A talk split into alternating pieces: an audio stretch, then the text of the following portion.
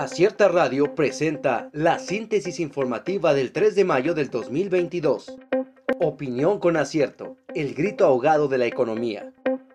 Que si los conflictos políticos o la pandemia del COVID-19, que quizás es resultado de la inseguridad en México o hasta incluso la guerra en Ucrania, la realidad es que nuestro país está atravesando una crisis económica histórica en donde incluso especialistas en la materia aseguran que la inflación seguirá en aumento y no se ve que la situación mejore en el 2023.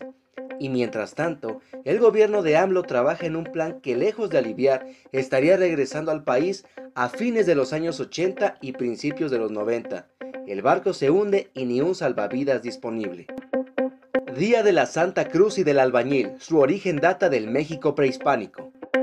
Junto con las fiestas de la Virgen de Guadalupe, Semana Santa y Carnaval, el Día de la Santa Cruz es de las festividades más celebradas donde los albañiles conmemoran y celebran esta fecha en sus construcciones.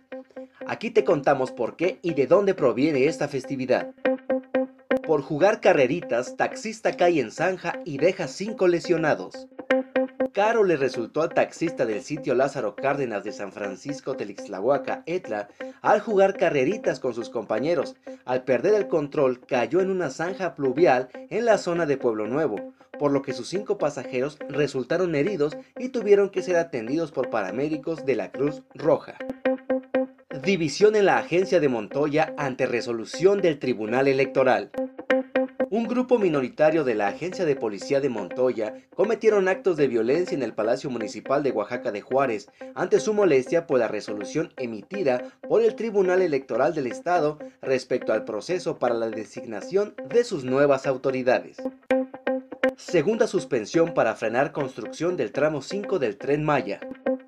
A dos semanas de que el juzgado primero de distrito de Yucatán concediera la primera suspensión provisional contra las obras que van de Playa del Carmen a Tulum, Quintana Roo, del tramo 5 del tren Maya, este lunes el mismo juzgado otorgó una segunda suspensión para frenar la obra en los 110 kilómetros que componen a todo el tramo que corre de Cancún a Tulum.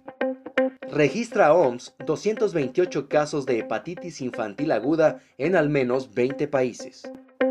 La Organización Mundial de la Salud ha sido notificada de al menos 228 casos de hepatitis infantil aguda de origen desconocido, y los países afectados ya son una veintena, casi el doble de los reportados hace 10 días, indicó un portavoz de la organización.